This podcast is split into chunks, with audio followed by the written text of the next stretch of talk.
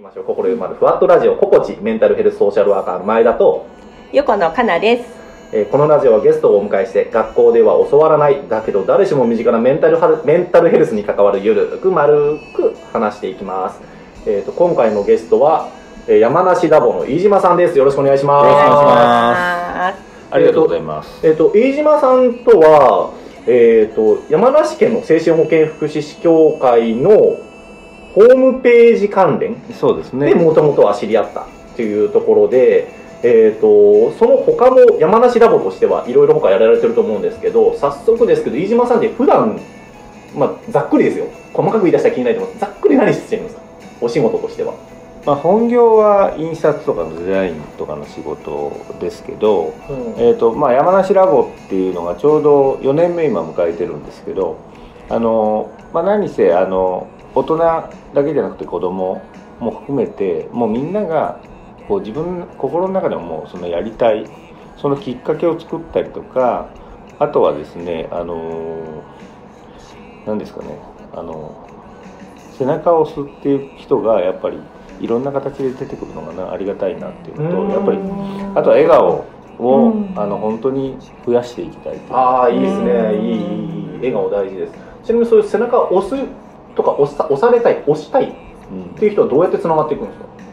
もう基本はあのー今本当に中心として動いてるのはもう興味ある僕が興味持った人に対して、まあ、実際会いに行うんくで会いに行ってあの僕こういうことやってるんですって話の中で実際どんな人でもやりたいっていつでもあるんですよ。あやりたいこと、うん。その人の中にそこやりたいこと？そこに対してそんなの無理だよっていうんではなくてじゃあやるにはどうしたらいい？あうん。ーいいですね。そう。うん。まずやる方法を考える、で一番本当低い段階からじゃあそこに向けてどうやったらいけるかなみたいなと、飯島さん今のお話聞いてると、うん。マジでボランティアみたいに聞こえるんですけど、うん。仕事として成り立ってるんですよ成り立ってません。どうやって生活してるんですか？そまあその本業の方があるんで結局そこでうんあとはまああのご縁あってちょうど2年前から北斗市高根の方であのお米の勉強もさせてもらってるんで、まあ、そこは全然あの収益とかなんとか関係なくて、まあ、そういうところでも、まあ、最終的には自分のそのなりわいとしての役に立てばな。ってうん。まあ本当多岐にわたるって感じですね、うん。まあ、いろんな人を応援しながら、まあうん、なりわいとして成り立ってるのかなちょっと心配になるところではありますけど、うん。でまあ、その気持ちとかやってること、うん。まあ、ものすごくやりたいなっていう、うん羨ましいなっていうのもありつつ、では、えー、とすみません。お話聞いといてあれなんですけど、飯島さんあのここから今回のテーマ、はい。エピソードゼロになるんですけど、今回のテーマ「ぼっち」えっ、とかなさんも今ぼっち職ですね、ぼっち食です。飯島さんもおそらくぼっち職、うん。うん。僕は多分企業に勤めてる。会社の中でもそうですし、えー、と僕はか、えー、と家族がいる。息子の夫婦とあと子供3人いるし。内藤さんちは今は？私は実際家に住んでるのは主人と私で、はい。子供たちは東京にみんな行っちゃってるので、実質二人。うん。飯島さんは実質1人、そうですね文鳥は2は、文鳥2羽あ三人。1人と2羽ですね。うん。はい、っていうところであの今回のテーマ「ぼっち」っていうところなんですけど、えー、とどっちかです？飯島さんかなさんどっちからぼっちのイメージ聞いていきたいんですけどぼっちって聞いたらどんなイメージします？っていうところを先にかなさんからいきましょうか、かなさんぼっちって聞いてどんな感じ？ぼっち。うん、ぼっち。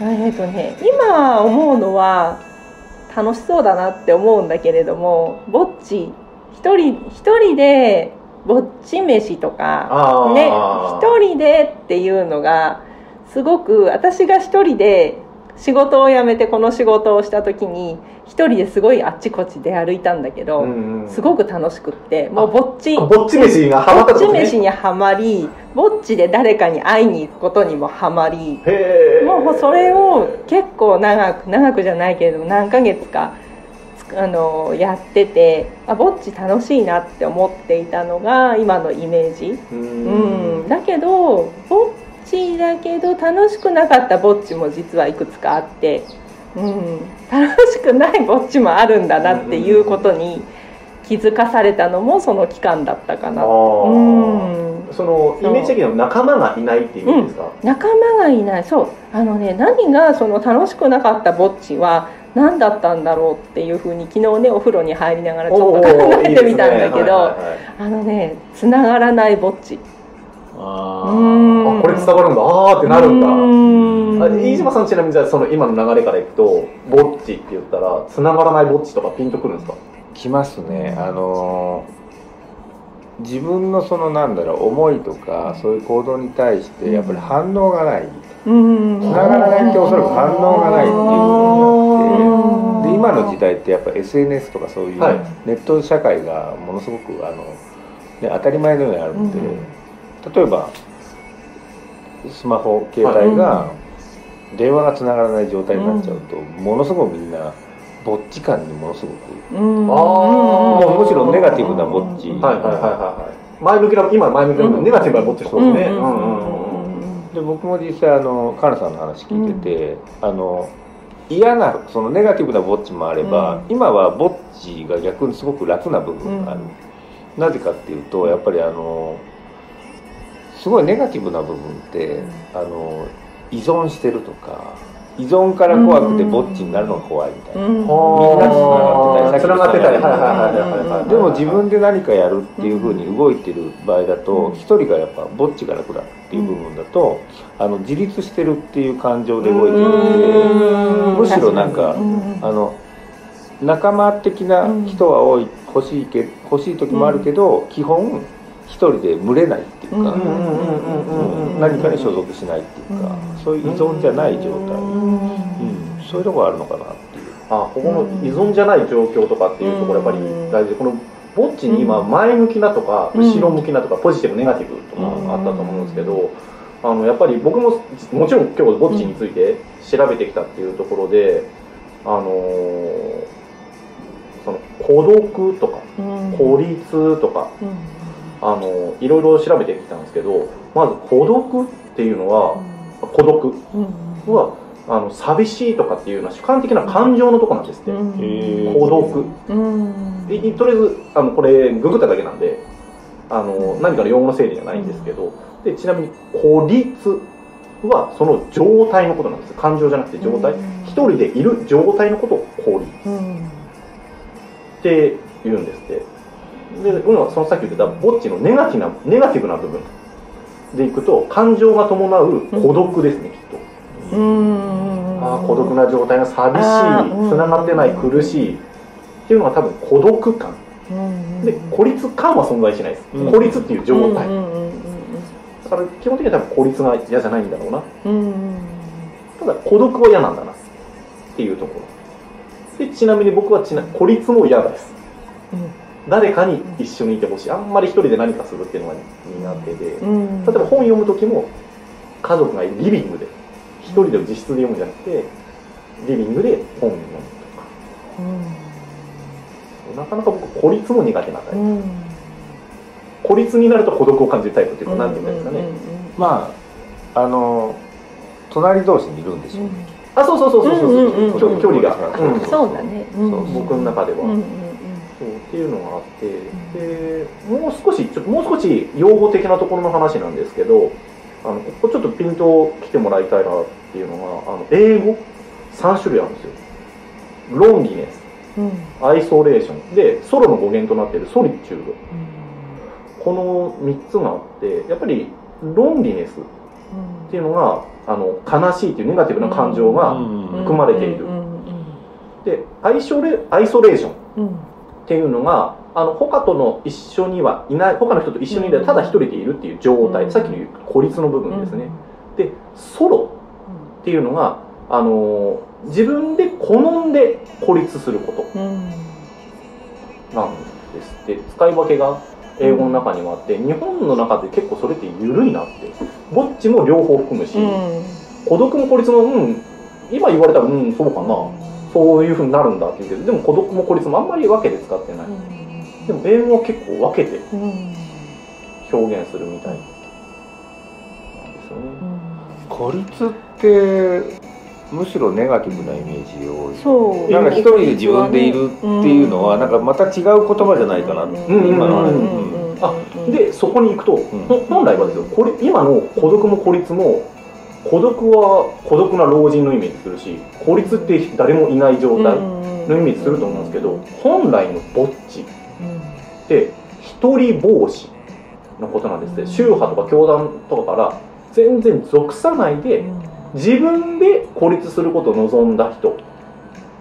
一人ぼっちっていうんですって。わざと抜け抜けて宗派とか関係なくあの仏仏道の中で生きていくのを一人ぼっちっていうんですって一人帽子が残ってぼっちになってるっていう意味だとぼっちはそれこそ本当は自分で望んでそういう属さない世界に行く。っていうことをぼっちっていうんです。自由みたいな。そう。あそうそうそうそうそう。自由でね。自由。何かに縛られてじゃなくてうん。自分であのその仏道を追い求めていく姿を一人帽子と。うん。だから今二人聞いてたポジティブな部分。人に会いに行ってつながりを求めて会いに行くとかっていう部分っていうのは多分ぼ本当のぼっちの部分ぼっち一人帽子の部分なのかなって。あのネガティブじゃなくてポジティブに考える時のぼっちってすごく自発的だよね。自発的ですね。うん。ね自発的だよね。でネガティブで受け止めると与えられちゃったぼっちみたいな、うん。受け取られ受け取る方になっちゃう？なんていうの？うん自分から状況に追い込まれたうんそう追い込まれたみたいな。そうそうそうああの自分が意図してないってことですよね、そういうのは多いかもしれない。そうそう受け身的なぼっちっていうあかー。そうそこになるとネガティブが入っていくような感じがして自分から何かをやりたくて一人で動く。その時の一人のぼっちはすごくネガティブあのポジティブ。ポジティブな相手ですね、うんじゃあ今すみませんよく流行ってる、うん。もうちょっとで来るクリぼっち。あ。あれはどっちですか？ちなみに飯島さん今年クリスマスは？えっ、と僕は、一応入ってるのは今友達と飲む話が出てます。けど、じゃあクリぼっちじゃないですね。ね。うんじゃない。うん。ただねって思う時ありますけどね、寂しいって感じですか？そうそうそのさっきの孤立じゃない孤独、うん。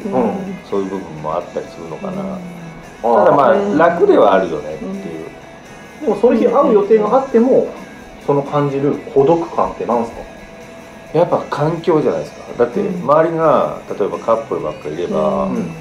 あの男性女性いっぱいいるでみんなで仲間で飲んでても、なんとなくちょっと違う雰囲気はありますよねみたいな、うんそれはおそらく一瞬じゃないけどそういうタイミングであなんで俺仲間といるのかなって仲間は悪いわけでもなんでもないんだけど、うんそういうのはおそらくあると。思うそのうん環境っていうか、うんそのタイミング。多分社会のクリスマスのイメージ、うん。カップルで過ごす家族と過ごすみたいなイメージが先行しているから、あそれと外れた自分。そうそうそう、うん。少数派みたいな、得してないっていうところもある。納得はしてる。難しいですね。自分で選んで一人ぼっちではい。るけど仲間とつながってるけど,、けど他の道もあったのかなそうそうそうそうっていう周りと違う。だからさっき言った少数派のイメージは一つうん。大きいポイントかもしれないですね。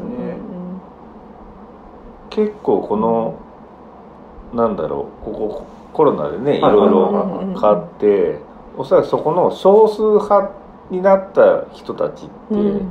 あのいろんな状況でみんな少数派の方には属するとは思うんですけど、うんうんうんそこをものすごくやっぱりあのフォーカスしてあの見ちゃうとあ自分は孤立してんだ孤独して孤独だなっていうふうな感情を持つ方はすごく増えたかなと。うん。うん。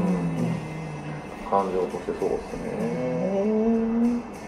少数派あのちなみに言うと僕精神保健福祉士って仕事、世間に知られてない。うん。ので、結構少数派な部うん。分でもっと言うと2人はより少数派に自分で足突っ込んでったタイプ突っ込んでそうねで誰かやってる他にやってる人がいないことに飛び込んでってる。それがある意味アドバンテージ。うん。特に仕事としてはアドバンテージになるじゃないですか。強みになるって考えた時の。でもそれは孤独ではないですよね。自分で進んでった前向きなぼっち、うん。でも少数派、でも2人今の仕事上で1人で仕事をしててさっき言ってたつながりの問題とか、うん。たまに感じるぼっちってどういう時に感じるんですか？うん。あのふっと出てくるんだと思うんですよ。会話とか。うん。会話？だって一人で何かやってるってことは独り言じゃないですか、うん。独り言言うタイプなんですね。うん。こうだよねって言ったって文鳥に言ったってしょうがない、帰ってくることないですね。まあチュンチュンとは言うかもしれないけどおそらくそういうなんだろうもともと本来持ってる会話のキャッチボールみたいな、うんうんうんあのそういうものがまた違うんでしょうけどね。うん。内藤さんはどうですか？仕事しててうん。前向きに選んでうん。ぼっちになってしかも少数派少数派のアドバンテージを得ようと思う部分もありつつもうん。孤独感感じる。孤独感。やっぱりさっきのクリスマスの話じゃないけれども、他を見てしまうとあ私一人で大丈夫かしらっていう不安感が。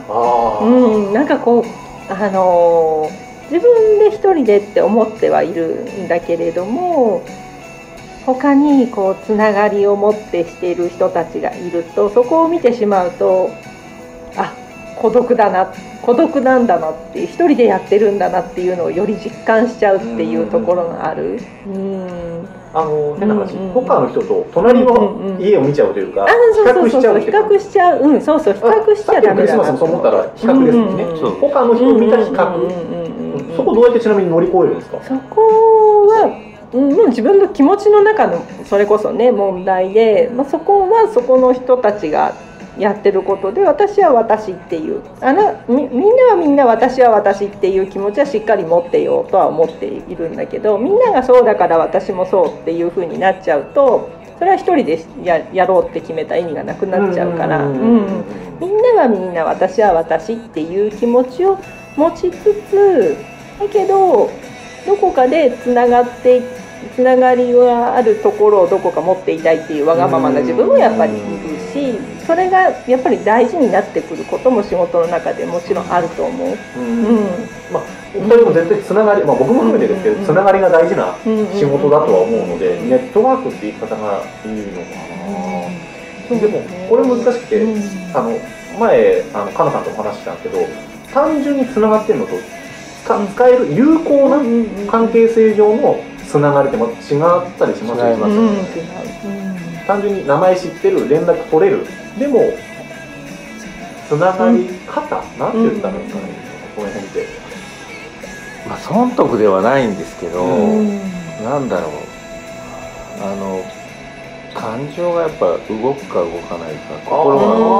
あー。そうだあるかもしれない。ね。あ心が動くかつながりね。ね。はいはいはいでそこにはいおそらく心が動くってさっきの比較じゃないですけど、だって仮にパートナーと一緒にいて、でも例えばそのクリスマスででも仲間でワイワイああそういえばそのな仲間にね僕の仲間に誘われる僕はパートナーと一緒にいるから今日はダメだよっていうことに対して、ああもしかしたらああいうふうに盛り上がれたかもしれないっていうのもまたそこの比較じゃないですか、やっぱそこ心が動くから比較があったりとかそういう部分はあるかもしれない。だから一つに割り切れない。それはすごくあるかもしれない。ああ確かに。心が動くからはい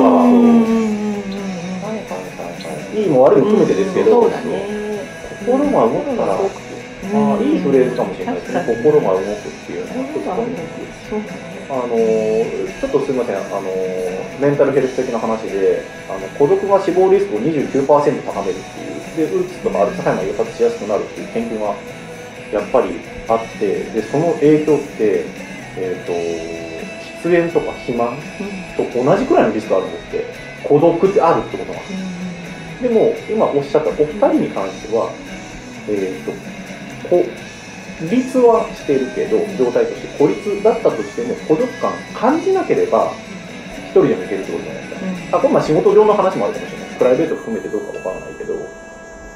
で、やっぱり、その今、あの、孤独孤立対策推進法っていうのができてて、で、内閣官房の中に孤独孤立対策対策担当室みたいなのがやっぱり今できてるっていう中で、僕今がこの勝手に今こっちだと完全に孤独孤立がすごくマイナスな方うんうんうんうん。対策しなきゃいけないんだ対策しなきゃいけない方うんうんうん。に取られててで例えばまあ高齢者あの今回僕このお一人様老後。うんはいうんうん。読んだことあります？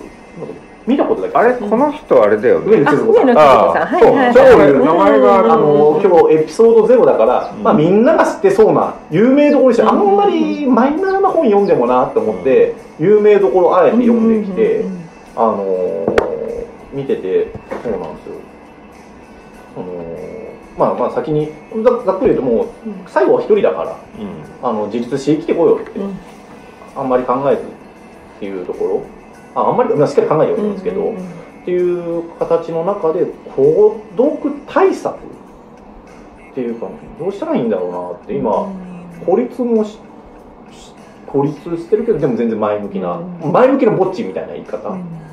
でこれってこうでも孤独うん。で苦しい人もうんいるでしかももっと言えば孤独で苦しい時もある。うん。僕あん僕多分その苦しいのが耐えられないから一人になるならもう一人がうん。空間としての一人もあんまり好きじゃない。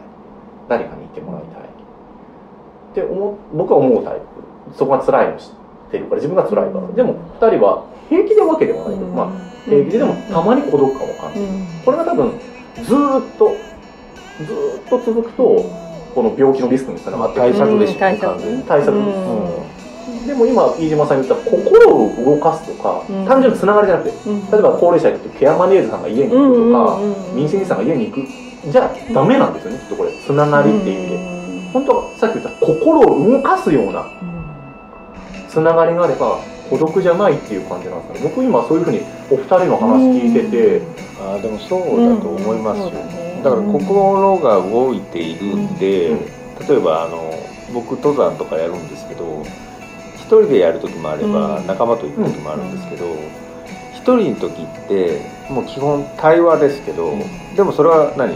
自分と向き合ってる時間は登山しながらやってて、その時にああ自分こうだなああだなってやっぱりそこは自分なり自分と対自分だけど心が動いてる状態、うん。あで仲間は仲間と一緒にいればんげえくだらない話しながら登山してても、うんその時も心動いてるわけですはいはいはいはいはい。それもプラスの方、うん。お互いにハーハー言いながら上の方になって苦しくなってきて会話がなくても心動いてるんだ。そうそうそう。確かにねそう。私もそれはすごい思って。私がそのつながりがない孤独は辛いっていう話が出てきたのは私がな孤独を感じる時と孤独じゃないなくてあ楽だなって思ったのが時々マルシェに私はフラット一人で行くんだけど最近大きいマルシェとかねすごい楽しそうなマルシェがいっぱいあって、はい。一人でフラって行って作家さんたちの作ったものを見てるとすごい楽しいのね、はい。ああすごい上手に作ってるとかあこれ欲しいなとかあれ欲しいな。それはさっき飯島さんが言った自分との対話。あのと登山の状況と一緒そうそうそう、あはいはい面白い面白いとは思ってあこんなことしてる人がいるんだ。そこまでは自分との会話。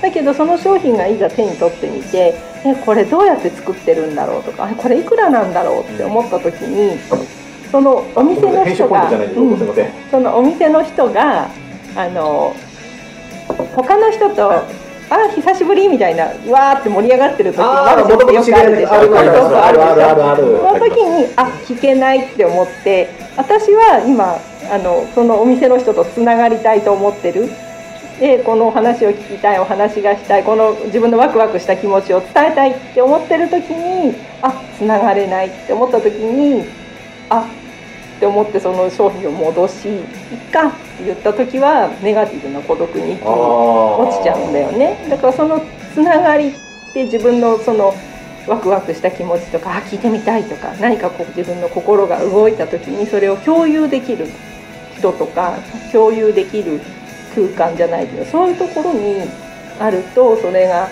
もっといいものにはなるんだけれどもそれがな残念できませんでしたの時はすごくネガティブな孤独に行くのかなってあの私は仮にそこに、うん。例えば一人でマルシェ行くんじゃなくて、うんうんうん。パートナーうんうんがいて、うんうん。あこれ可愛いよね、うんうんうん。どうやって作るんだろうっていうと、おそらくそのネガティブが、うんうんうん。仮にお店の人じゃなくても、うんうん話をするタイミングがまた測れるし、うんうん一人だとそこでもう決断を常に、うんうんああ、もううんうん周りにはそう決断がそうそうそうそう。いっかーっていうまもう待つのもなとか、うんうんうん。でさっきねあのその聞きたいっていうのはまあ伝えるっていう部分で、あのそうなると伝えるツール今めちゃくちゃあるのに、うんああそうそう僕も今その話したかっあるのに伝えれない現状がある、うん。うんうんうんうん。だからなおさらあの目の前に伝えるツールはあるわけじゃないですかみんな。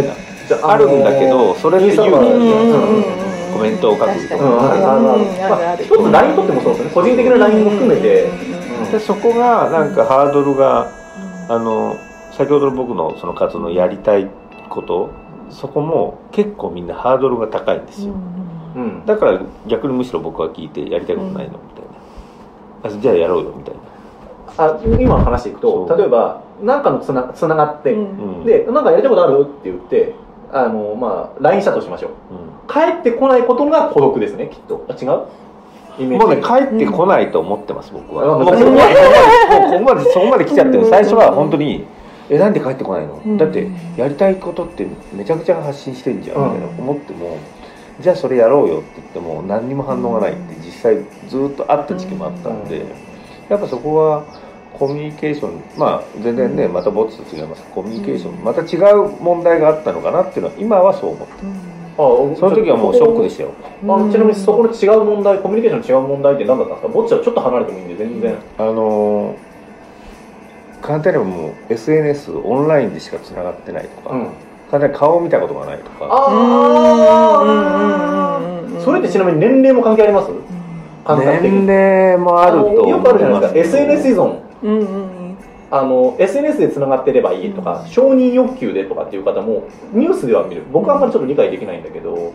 割と同世代の方がそういう傾向が強いかな。若い方ってあのー最初はやっぱ警戒じゃないけどやっぱりなんか当たり障りのないあもちろん。話をするんですけどそれ SNS の中でも？SNS はむしろ壁しか感じないかな。だから僕はできるだけ会いに行くっていうことをするんですようん。話をする声を聞うんく。あの皆さんもあったと思うんですけどあのコロナ禍であのオンラインで飲み会とかあはいはいはいはいはい。あったあったあったあった。あのそこって顔見てるし声は聞いてるんだけど、うん。うん。うん。うん。あの今日たまたまあの空気の木っては気持ちの木でもあるんですけど、あの木がつくと見えない。ああの木って見えないものが結構表現されてるものが多い。おおすみません個人的にめちゃめちゃ面白い。はいはいはいはい。確かに確かに。それでうん。あ言われてみれば空気だって僕ら必要だけど、ん。見えてない。見えてはない。うんそういう気持ちも見えないですね。見えない見えない。面白い。だからあのオンライン飲み会とかやった時もあったんですよ。ズームとかああいうので。でも気持ちっていうかその空気感は伝わらない、うん、あまあ、両方気がどそうそうそう。いう気な状態というか何てうったら難しいけど。何だろう。合ってる時って何やっててもなんかその気が感じられる。だってオンラインだって顔は見えてるし声も聞こえるし。逆に言えば便利じゃないですか、うん。なのになんかその一番肝心な部分が伝わってないっていう。うんうんうんうん確かにね。ああうん。めっちゃわかる。リアルに会うってうん。大事だなって、まあ、コロナになってすごく便利になったと思うんですよ。あの会議するのめちゃめちゃ楽になったんですけど、うんうんうんうん。あのより業業務的なんて言ったらいいんですかね、メールよりはちょっと伝えや、うん。あ伝わりやすいけど実際に会うのとの差がより明確にあったかなってそのさっき言った「気」の部分って大きいなって感じるきっかけになったかなって気はするんですよね。が大きく言えばそのお一人様とかぼっちも、その気まあある種心だったり、うん。その空気感。うん。そこのやっぱ感じ方、うん。さっきのマルシェ言ってても自分のまとってる空気感と、うん。そのその作家さんの空気感がうまく合ってる合ってないであとまあそこにパートナーがいるまあいろんな要素あると思うんですけど、そこでやっぱり全然違う、うん、だからかなさんが全然ネガティブに感じるのは当たり前になっちゃうし、うん逆に違うもっときっかけがあればもっとポジティブになった、うんうんうん。うんもちろん。もちろんもちろんもちろんもちろん。あちなみになんですけど目今僕ら SNS 見たりもするしも文字。ん。で画像の媒体の部分。と,、えー、と次にさっき言った Zoom とかの距離はあるけど顔が見える。声も実際あ電話もそうですね。も含めたツール。で実際に会う。っていうところのあの気が多分違うんだと思うんですけど、うん。さっきもう一個ちょっと一個戻ったテーマとこの心を動くっていう意味ではその空気一緒じゃないと心動かないってありますどこから心動きます、あこれ何を聞きたいかっていうと、うん。このぼっちの課題のポイントって心動くって僕は今感じててお二人の話から。気も大事。もちろん。ただ会って実際に話してても心動かなかったらぼっちだなっていうのもあってじゃあ心動くはどこら辺から心動くんだろうと思って。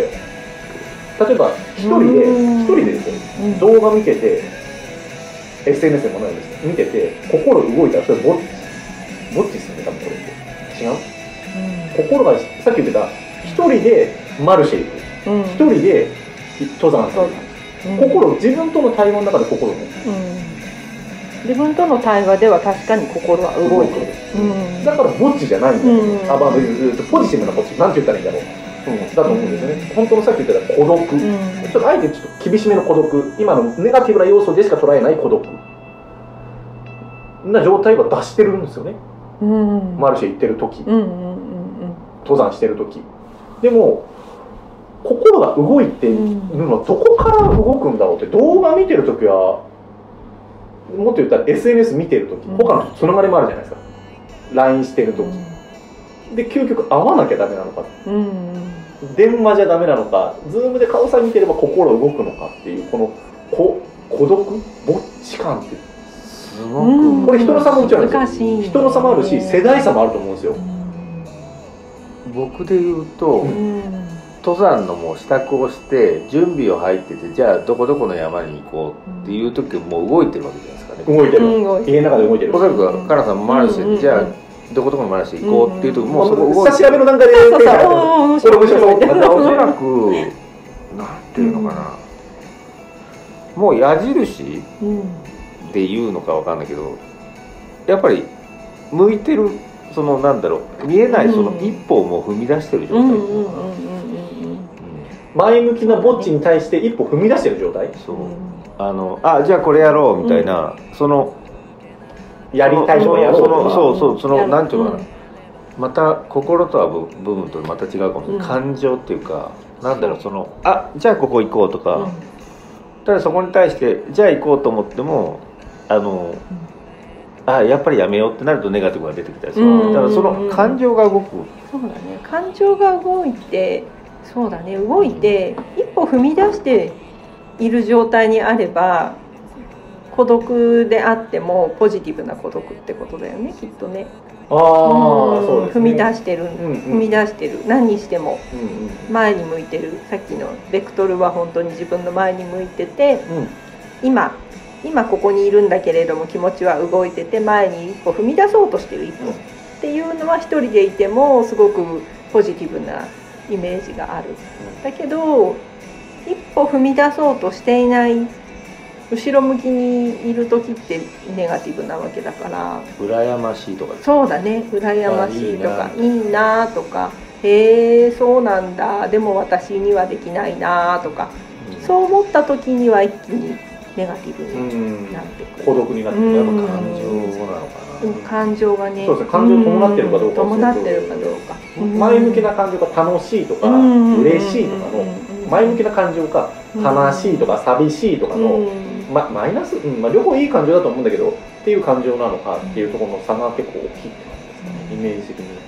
例えば今言ってた SNS えーまあ、じゃあ単純に僕ら僕基本的にインスタでやろうと思ってるのでインスタ見ててもああいいなって思って見てる私には無理だなって思ってるインスタとうわこの人面白そうコメントしようかなって思ってる見方でぼっち感が違うってことですね。うん。でもっといくと、うん。コメント出す一歩を踏み出してコメント出しました、これが矢印がこう向いた時うん。に遮断されて帰ってこなかったらまたぼっちを感じるってことですね、うんうんうんうん。イメージ的に。そうだね。うんうんうん一歩踏み出そうとしてる時で一歩踏み出した後。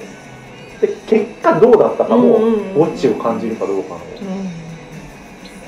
ポイントって感じですかね。だから SNS の中でもつながっててみんながわーって盛り上がってくれてたら、うん。今の若い人たちにですよ。僕はあんまりそこに興味がないけど、若い人たちにイメージ的にちゃんとコメントが返ってきてあああれ見たよって言ってもらえてる関係性があったらポジティブ？とはそのさっきの矢印でも自分から発してる矢印でも相手にまた違う期待とか、そういうものがまたネガティブになるんですよ。だからそうねそう気持ちってやっぱり簡単に表現はできないんだけどやっぱ人間って最近ですけど、うん。あやっぱ人間って感情で動いてるなっていう、うん。うんそう。そう決して合理的ではないですよね。うん。うん。感情で動いてると思うもだごめんなさい。合理的の話からいくと、あの合理的に動く生き物じゃないからあ合理的に生きようっていう風潮ある中で本当は Zoom 楽なんですよ。うん。話するの。も今日も多分 Zoom でやってうん。全部音声取ったら多分みんなそれぞれ音声取れるし、うんうんうん。楽なんだけど、そうしないっていうところは多分感情が動かないからですよね。合理的がいい。でもダメじゃないけど合理的がイコールあの人生を豊かにしてるわけではない。うん。っていうイメージなのかなって今は合理的っていう言葉の中で思ってて。そうですね。合理的かどうかで人間動いてるんじゃなくて感情で動いてるから。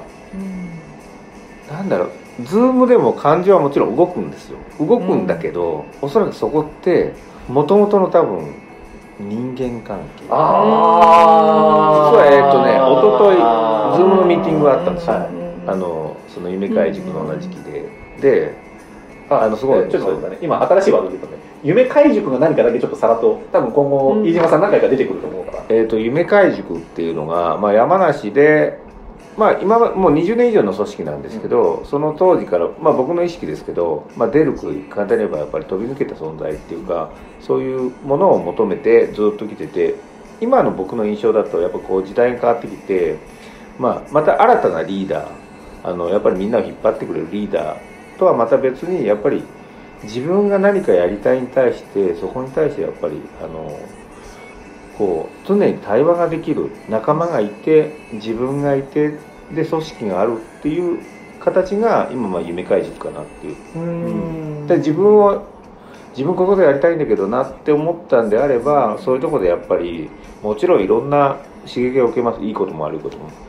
でもそこで受けたものを、まあ、最初に自分でプラスに変えていくっていうことは必要なんですけどそれができる、まあ、組織かなっていう。う、ん。うん。っていうところに入ってるってことなんですね。うん、もう散々ですけどね、あいろいろあるんですね、まあ、あのネガティブなこと置いといて。まあいい意味でも。そうそうそう。はい。すみません。で夢開塾でやっててっていうところなんでそこそこの本当ご縁で僕米作りとか山梨ラボでやりたいことをもっとみんなに広げたいとかいろんなことがやっぱ生まれたんでプラスに考えると、まあ、マイナスが、まあ、どの組織もそうですけど、まあ今夢開塾で2年以上過ごしてまた今後も続け続くんですけどまあそこでやっぱり得たものがやっぱり今のそういう自分を作ってる部分がある。うんまあそのさっき話戻ると、うん。そこでまあはいミーティングがあって、そうんでやっぱりその2年やっぱり顔を合わせてうん。付き合ってきたメンバーだからこそ、うん。その仲間のアイデアあそれ面白いよねってやっぱり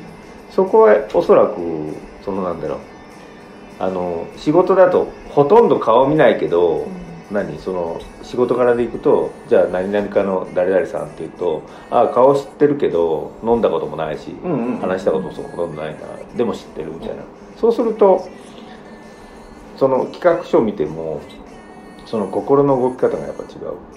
うん。だからやっぱそこの元々の関係性が今って SNS でみんな顔知ってるけど、うんうん。でも会ったことないよね。会ったのはこういう例えばお客さんととかっていう立場になっちゃうとまた変わるじゃないですか。やっぱその辺が違うのかな。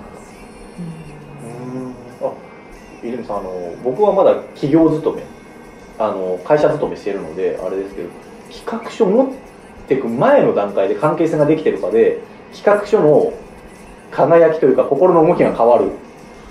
やっぱ期待値も違うんじゃないですか。うん多分彼だったらこうするうん。やっぱほら性格が分かってくるじゃないですか。ぼ僕らはやっぱり企画書いかに見せるかとか、うん。どうやったら心を動かすか考えるけどその前の段階で関係性今のズームもそうだけど、ん。前の段階の中で見たもの聞いたものの心の動きが変わるっていう、うんあとは、うん。あのその心の部分でもう一つ出てくるのは行動、行動が例えばあの遅い人早い人いっぱいいると思うんですけどその企画書でもなんかいや僕今パッと浮かんだのこう書いたんでこういう感じの企画がいいと思うんですけどっていうふうにすぐ出してくるのと、うん。すごいめちゃくちゃ一生懸命やってんだけどその時間かけて書いてくるのだとやっぱなんだろう僕なんか特にですけどじゃあこういうふうな企画ちょっと考えようねってポンと出てくるのってそのまだ感情が生きてるんで、そう。いろんな環境で変化してる前に感情それを持ってた時に企画がポンとくるからやっぱ動きやすい、あいいねみたいな。あこれもっとこうしたら面白くない？みたいな。ああそれってさっき言った空気気？関係ありますね、そうなると、あのお互いの,、あその熱量とか思いがまだ、さっき言った生きてるうち、死ぬ前にこれ提案ができるか、そうなるとその空気とか思いとかって共有しようと思うと前にあれば別だけど、Zoom で新しく醸成するのは難しいですね気がない、う。ん、気がないからね。うんそうだね。そこを感じるのって Zoom って難しいよね。難しいですね、うん、なんか物足りなさを感じるっていうか、ね、そこの気はどうしてもそこからは受け取ることができない気ってやっぱりあるから。過去との関係性の中から、うんその Zoom でもうんうん過去のものの気から感じることはあってもここがないと、うん、今の気もあるよね。確かにね。そのその Zoom をしてる今 Zoom のししてる今っていうかここに例えば前田さんと飯島さんと私がいるこの場の気っていうのはおそらく Zoom の中では作り出せないものでここに3人この空間の中に座ってるからある気っていうのがあるからあそこのどうしても Zoom の中では作り出せない気っていうのがリアルに感じられるところを私たちは知っているからズームに物足りなさを感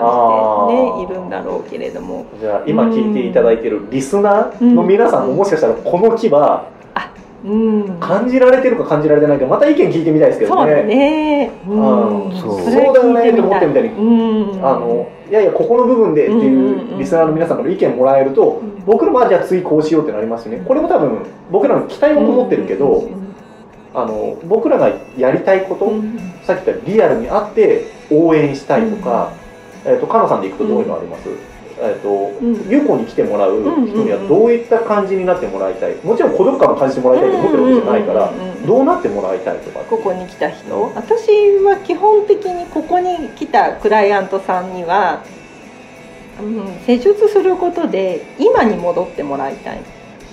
今難しい難しいよね。はい、ちょっと咀嚼してもらっていいですか？咀嚼すると、はい、あごめん噛み砕いてもらって、うん。皆はい。さんね、辛い思いをされたり、うん。あのね、あの体の不調があったりっていういろんな思いを持ってここに来られる。もうあのインスタとかを見て予約しようってすごいはあの高いハードルだと思う。あまあ根本的に疲れてるとか、いろんな事情で癒しを求めてきますね。そう癒しを求めてきてここにいらっしゃるんだけれども、なんとかあのここに来たら何かがあって思って来てくださるんだと思う。だけどそれって今現在ここに横にいる座っているその人っていうよりは昨日とかついさっきまでの彼女たちの悩みがをいっぱい抱えてここに来ている。だけれども今ここで施術をしてもらってああ気持ちよかったっていうのは彼女たちの今。そこからスタートしてほしい、っていうのが私のここのケアルームのあの来てもらったクライアントさんに一番感じてもらいたいのは今こう気持ちよかったよかったって言って、うん。その気持ちを大事にして今に昨日の疲れたことこの間の嫌だったことそういうことはみんなそこに置いといて今に戻ってもらって施術が終わってお茶飲んでよし今から行こうっていう前向きの一歩を出してもらいたい。あー背中を押すですね。背中を押す。背中を押すですね。同じことを最終的には言ってますけど。そうそうそうそこを目指す。アプローチが違うだけですね。そうそうそう。っていうところだよね。やっぱりそうなるとここの場所の木っていうのは大事で、うんうんうんうんその木を共有できる場所一緒に共有できることで孤独感がなくなるのかなって今思ってて、うん。うん。 Zoom もそうだしここにズ Zoom じゃないやこの対話しながらのこういう話もここに何かの気がこうやってできていてそれをじ私たちは共有してるから満足感がある。一人じゃないって思える、うん。それって孤独じゃないよねやっぱりね。うんうんうん。うん。で一人でいた時も何かの表紙にやっぱりその気を共有したい時って出てくるんじゃないかな。さっきのあこのこのアクセサリーどうやって作ったんだろうって思う時には自分がこう気を共有したいと思ってるんだけど、うん。それを受け止めてくれる誰かがその時にいてくれたりその気を一緒に共有できる人がいれば孤独ではない。一一人でその後フラフラしててもそこのそこは自分の中では満足しているのかなっていうところはあるんだけれど。今かなさんの話聞いて、うん。それってなんだろう寄り添う。うんうん。おー寄り添う。いい言葉依ですね。存ではないですよね、うん。違う。そのなんだろう。こうコミュニティもそうだと思うんですけど、あの寄り添う場うん。その人が寄り添ってもらえるっていうかなんていうのかな、依存する場所ではない。よくなんか依存場所を探せなんてあのあまあまあ。割とうんね、うん。あのそういうなんかいろんなそういう子育てとかそういうことやってると、うん。依存先を探せなんてよく言う、たくさん依存先持ってるねそうそうそう。なんかそれ依存ではないだろうな俺もただちょっとそう難しいですよね、これもあの日本語のニュアンスだと思うんですけど、本来の精神医学的な依存とはちょっと違う、もっと軽いニュアンスの依存っていうイメージですよね。あのそうそう。あれこれ何の漫画か忘れちゃったんですけど自立したかったら依存先を増やせみたいなやっぱり言う人がやっぱりいて、うんそれはあのもっとライトな、うん。本来の依存ってもっともっと、うもっともっとしたのが依存を言うんですけど、うん確かに。ちょっとそこ行け行けば、行けばうんうんうん。うん。もっとライトな感じの。そう、うん。あの話を聞いてくれるとか、うんうんそう。ね。介護さっきのね前田さんの介護されてる人おじいちゃんおばあちゃんたちの孤独みたいなと。こあれを解消するにはケアマネさんが行くだけではっていう感じではあるけれどもそこの解消って自分の楽しいこととか自分の思ってることとかこれが趣味なんだよみたいなことが共有できる何かがあればうん。孤独じゃなくなるのかな。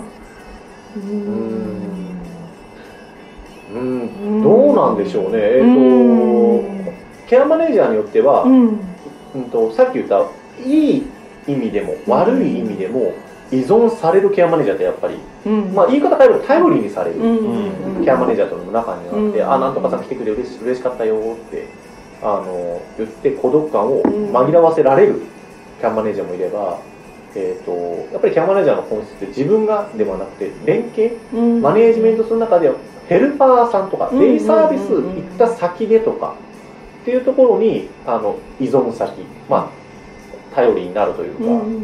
っていう先をうまく調整できる方もいて孤独感を解消しようっていう方もいらっしゃればうんヘルパーさんもうん。デイサービスもでケアマネージャーさんも行ってもうまく孤独感を解消できない、これは意識これはケアマネージャーの意識だったりとか実際に支援する側うん。のこの孤独とかの考え方。これだけやればいいんでしょ？2人は多分違うと思うんですよ。単純にマッサージすればいいんでしょ、うん。どっか紹介すればいいんでしょ？じゃあ心が動かないから僕らのやりたいこととはつながってこない。っ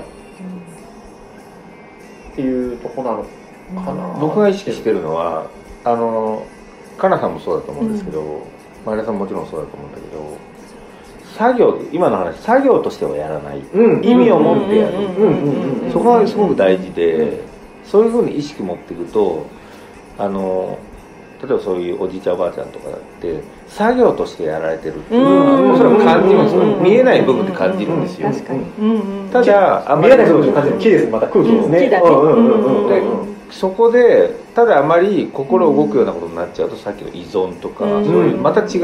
やっぱそこって難しいのかな、兼ね。合いが難しいですしうんもっと言えばこ、えっとケアマネージャー側支援する側がどんな思いでその人と接しているのか、うん。どんな形で仕事をしているのかによってもだいぶ差が出てしまうかな、ただ仕事なんでねあの、その人にずっとつきっきりってわけにもいかないんで,、でそこのやっぱりあの線引が切り替えで作業になったりとか、うん。で作業は悪いとは思わないですけどただやっぱり人人がいることであればって思う部分はある。あの本当に忙しくなってきたりすると作業になりがちだなとは思うんですけど、うん。でも今回この心地うん。でやっぱり今回伝えたいと思ってるのがどっちかというと中学生だったり高校生、うん。大学生。で僕は入った新人あの精神保健福祉とかソーシャルワークに絡むような人たち、もっと言うと福祉に絡む人たち介護に絡む人たちのどちらかというと若い世代の人たちに向けて聞いてもらいたいなっていうのがあってそのい一番大きなところって最初言ってた夢とかやりたいことを持ってこの業界入ってきてて、で多分作業でやりたいと思って入ってくる人いないんですよ、こういうケアをしたいこういう風になってもらって僕はこういうことがしたいが多分どっかで折れてくるんだと思うんですよ、忙しさとかストレスだとか何かうまくいかないことだとか仕事を続けることだけに目がいてて何のために続けてるのかが分からなくなってしまうってことがあると思っててそうなることをこう、まあ、防ぐまでいけたらいいんですけど思いとどまるというか振り返れるというかちょっと戻れる。あの時の自分を思い出せる。もしくは新たなスタートラインに立てるとか一歩踏み出せるとかっていうきっかけになれば心地いいっていいなって思ってるんですよね。まあ、これ別にあの若い人たちに限らずもちろんあの中堅になってベテランになってきた人だって戻ることだって全然いいとは思うんですけどやっぱりそれで心が折れてしまうっていうことを避けたいなっていうのが僕思いであってそういう人に聞いてもらいたい、あのターゲットはそこじゃないかっていうふうに思っててでその中で例えば、えーと、体的な癒しも含めてだったら陽子さんだし、うん、やりたいことどっかにつなげるあどっかにって言い方がちょっとざっくりしすぎてるな、うん、えっ、ー、と起業新しく始める起業もそうだし副業かもしれないし、えーと、なりわいとしなくたって、自分ができることやりたいって意味では、こんなことできることあるよっていうことをいっぱいしてるのはあの飯島さん山梨ラボだと思うし、でつなぐ先も含めていっぱい持ってるのそうだと思うし僕はもう多分根本的にまずそこの自分を立て直す場所。話聞いて自分の考えをまとめる場所だったりするっていうのは僕でありたいなっていうふうに思っててこれはあのもちろん今働いてる人支援者として働いてる人も支援される側の人たちも両方含めてなんですけどやっぱり頭の中の整理つけてあ私のやりたいことこれだったんだ。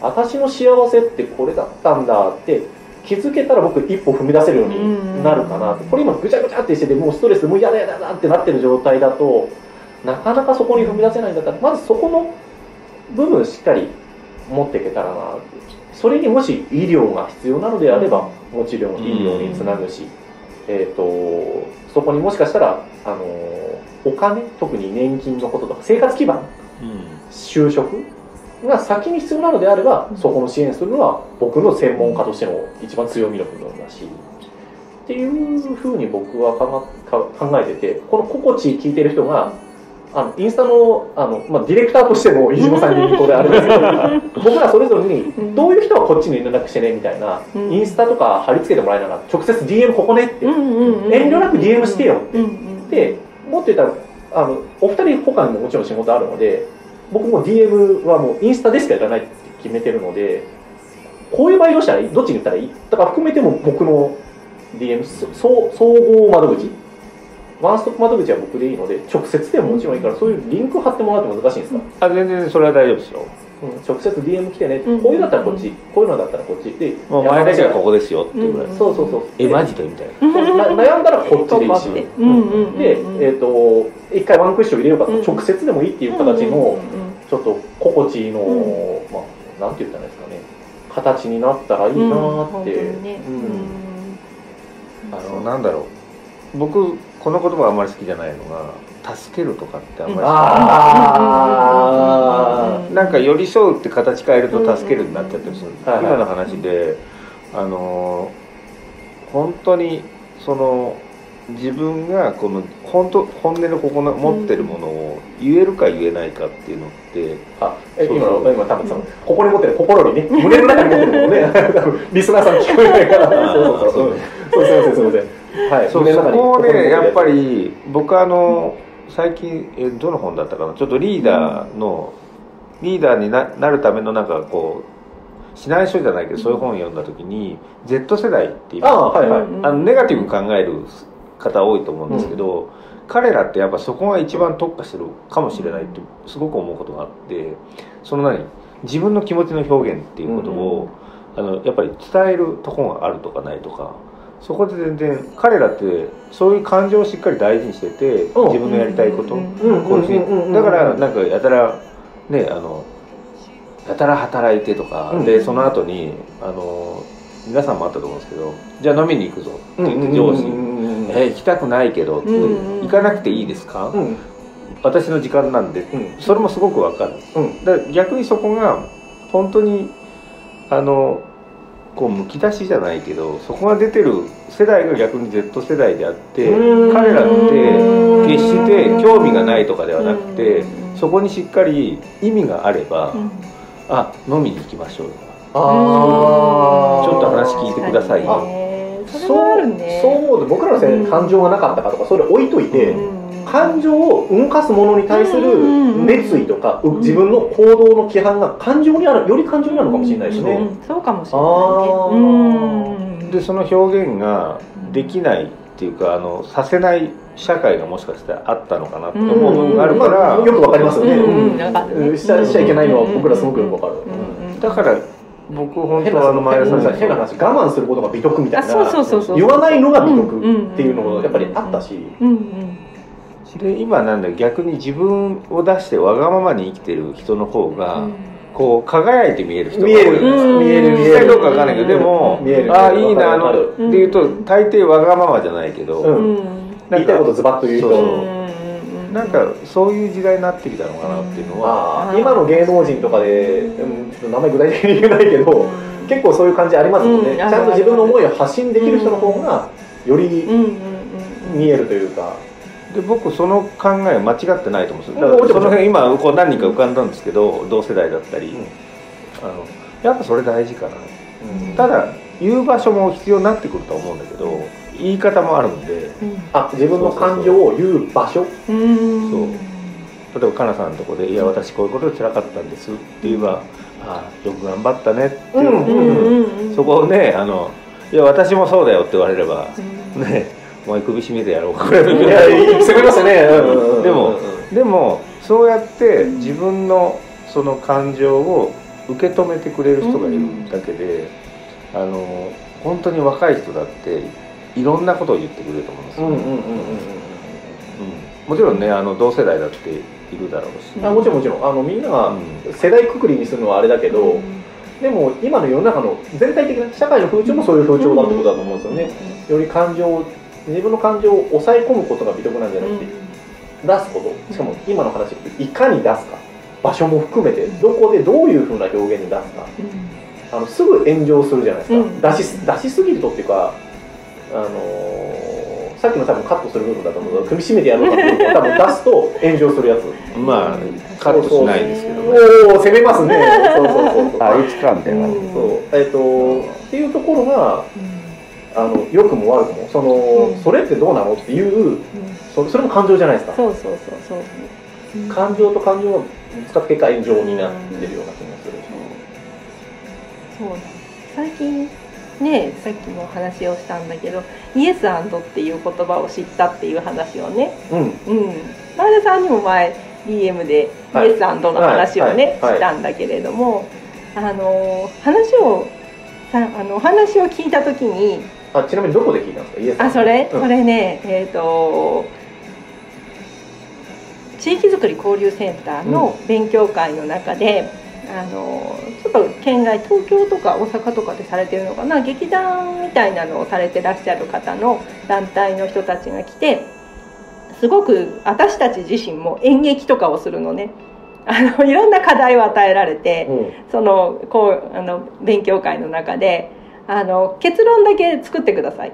結論でこの言葉を最後に発するようにあの即興で劇をしてくださいって言われる。面白い、はいはいはい4人グループとかででその言葉を言わなければいけないんだけれども。それ言ったら終わりなんですね。そうそれ言ったらあれで最初に誰が話をするか何を言うかすら決まっていない。うん。でそこに4人立たされて「はいどうぞ」って言って。うん。でみんなが知ってるのは最後にこの言葉が来るっていうことしか知らない。誰が言うかも決まってないですよね。そう。でその一言を誰が言うかでその一言からどう広げるかみたいな。で最後にどう持ってくるかっていうようなそういうワークをするんだけれども、うんワークを。そうそうそう言葉をすごくみんな考えて考えて考えていくんだけれども、なんとか最後にそこにたどり着くんだけれども、でもそんなワークショップの中であのみんなの言葉に対して「でもそれは」って言ったら「えそんなこと言うの?」って言ったらその劇はつながらない。あそうかそうきたのか。じゃあ僕はどう答えようか。うん。そうはいはいはいはいはいそうあそうきたかって。まずその言葉を自分で自分の中に一回受け止めなきゃいけないんだよね、あそうかっていう。そうそうかもそうだしそうだよねっていうふうに思わなきゃいけない、うん。それがイエスアンドで、はい。あなたが言ったことがそうなんだ。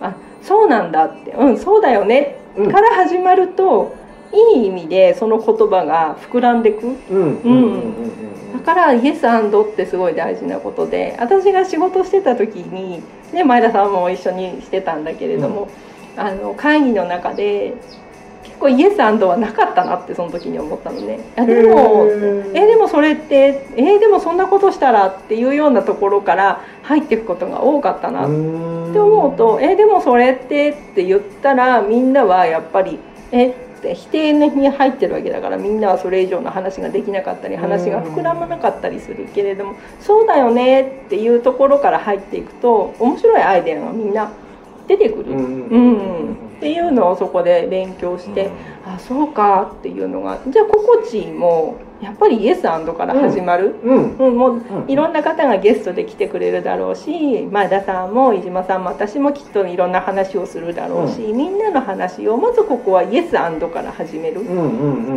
うん。でいくってすごい大事なことだなって思って。うんそしたらいろんなことが膨らむし基本前向きにベクトルが前に向いてる状態にあるから、うん。それはやっぱりね孤独ではないわけで最初の話にそこに繋がるわけですね。うん、っていうのはあるのかなっていうふうに今は思ってる。ああ今ワークされてる僕らがワークされてます。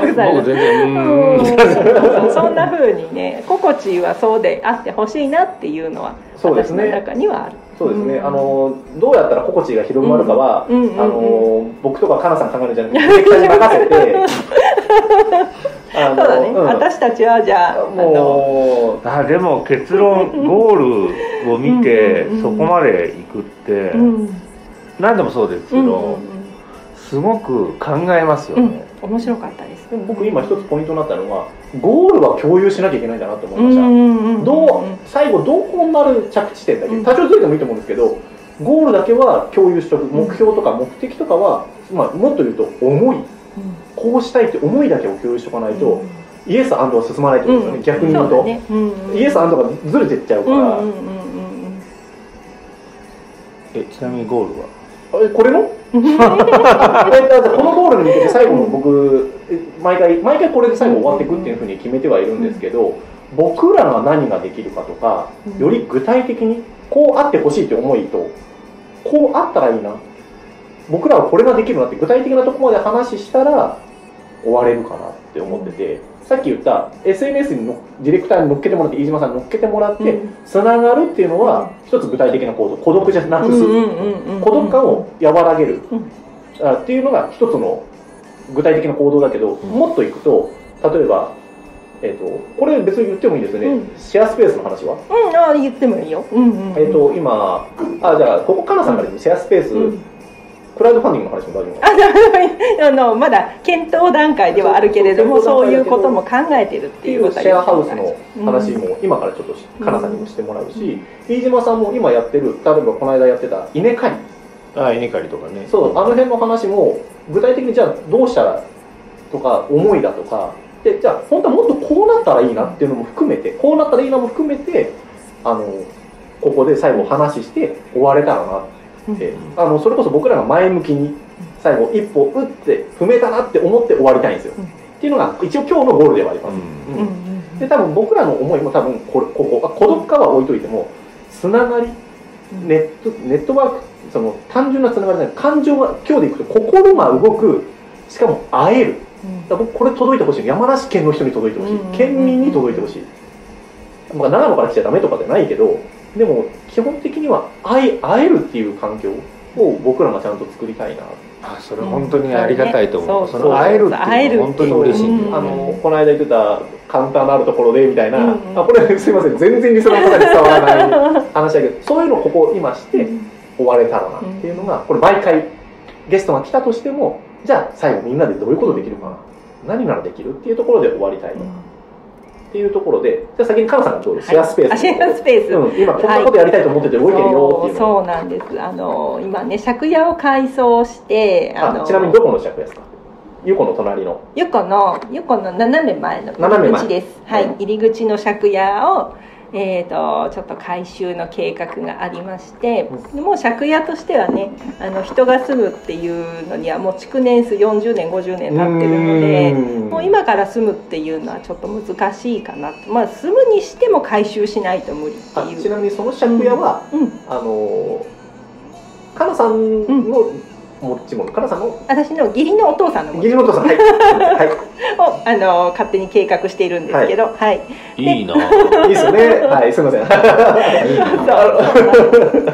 はい、でまあそこそういうのも考えながらっていうのもあってそのいあの4軒ある借家のうちの1軒を今ケアルームに使ってるんですけどもう1軒をじゃあっていうところで何がしたいのかなって考えた時にそのそこを、えー、とアロマがあるシェアスペースみたいな感じにしたいな。っていうのもあのただのシェアスペースっていうよりは私が前お仕事してた時にいろんな相談を受けたりすることがねどうしてもあったんだけれどもでも自分が持っているものっていうのは限られていてその方を助け助けてあげればよくないんだけどその方のに寄り添ってあげられるのは気持ちでうん。の部分だった。だけどその人に具体的にこの人の困ったことを解消できるのは他の誰か。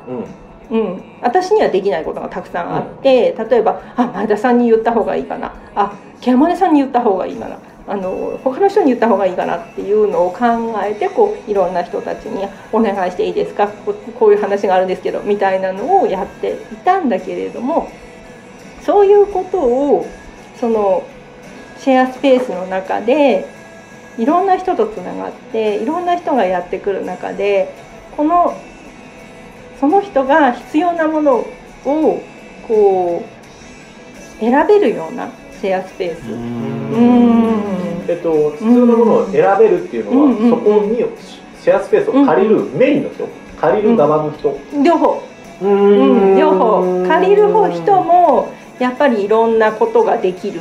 いろんな、こういうこともできるかな。ああいうこともできるかな。僕ちなみにシェアスペース使いたいと思ってるのは、うんうん。自分の相談スペース、うんうんうんやっぱり1対1で話したいっていう場所を考えた時にやっぱり喫茶店だとうん。話しづらい、会社がみんながいるようなとこだと話しづらい、うんかといって、うん。僕男で相手が女性だった場合、誰の目にも届かん二人っきりの僕のプライベートスペースは怖いと思うんですよ、でもゆこの隣で、うん。あのかなさんが近くにいる環境で外からも、まあ、見られるっていう意味じゃないけど、うんつながりのある環境の中であれば安心して話せるかなっていう意味で僕はシェアスペースうん。使いたいなっていう。うん。あとは他にどんな方のイメージしてますこういう人にシェアスペース使ってもらいたそいうそう。今本当にその前田さんが言ったその通りで相談にの乗る方相談に乗ってほしい方みたいな方にもどんどん使ってもらいたいっていうのもあるしあとは何か思いを持って活動されてる方が私自分が一人で仕事をし始めてすごくいらっしゃるなって思ってううん。あの何かを人に伝えたいっていう例えば？あの例えばね例えばさっきのあのベビーマッサージおの方おわかりやすいわかりやすい、ね、そうそうそう、んんんあの自分のあの子宮がん検診をみんなに伝えたい、うん。だからベビーマッサージをしながら若いママたちに私は伝えるんです。うーん。そういう思いがある、まあ、そのベビーマッサージだけではなくても他にもいろんな思いを持って自分が今まで仕事をしてきた経験の中でこんなことを伝えたいっていう人がたくさんいらっしゃるっていうのに気がついてでそういう人たちが使えるシェアスペースっていうのを作りたいなっていうのがえー目標。例えば、あごめんなさい、これ、うんまあ、シェアスペースの使い方の話なんですけど、例えば、えー、と思いを込めて物を売売りたいもありですか？あ思い思いで作ったものを売りたいわ、物を売りたいはねすごく今考えててハンドメイドの方すごいたくさんいらっしゃる。いらっしゃるじゃないですか、すごいいっぱいいらっしゃる。その人たちの場所ってすごく私いっぱいあるんだなって思ってるのね。あの私が自分でやりたいなって思った時に場所を借りたいって思ったらやっぱりハンドメイドの方がどうしても主体になっていってしまうところがすごくたくさんあってうん。その中にユコが入っていくとなんか違うかなっていうのをを感じた。それはそうそうごめんなさい今ピンときてないな、うん。ああのマルシェとか僕も、あの主催とかいろいろやらさせてもらって、うん。あの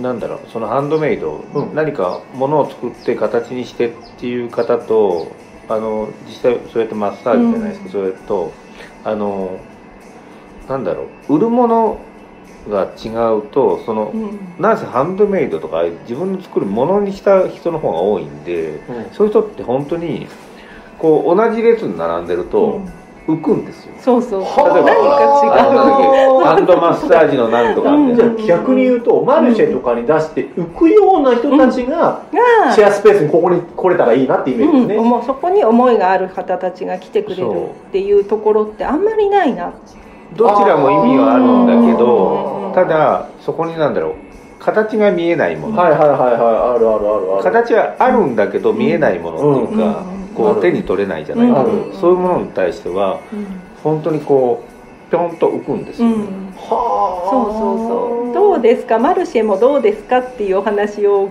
いただいたりもするんだけれども何かやっぱりちょっと自分の中に違和感があるっていうところもあってもちろんハンドメイドの方たちもすごく素敵な作品を作ってらっしゃったり思いがある方もいらっしゃるんだけれどもでもそのその方たちがそれを表現する場所って結構今山梨の中でできつつあるっていうかできてきてるような気がしていて逆に私たちみたいな活動をして技技術とかサービスを売るサービスだとかあと気持ち的なところを癒したいとか、うん。そういう目に見えないものを届けたいような人たちっていうのがなかなかこうどこでやったらっていうのは私自身が探すのがすごく難しかった。もちろん相談もそう。前田さんの相談業務もそう、どこでやったらいいんだろうっていう、うん、そういうところのシェアスペースっていうのができるといいな。で僕も同じ部分ありますよ、あそうですねそうですね、うん。まさに物を売ってるわけじゃないから、うんうんうんそうするとさっきね話でボランティアですか、うん。うん。ボランティアにはしたくないんだけど、うん。結局、ういいことイコールボランティアっうん。ていうふうなやっぱそういう捉え方する方が多いんで、うん。やっぱそこが難しい、うん。そうですね。そうですね、うん。そう思います。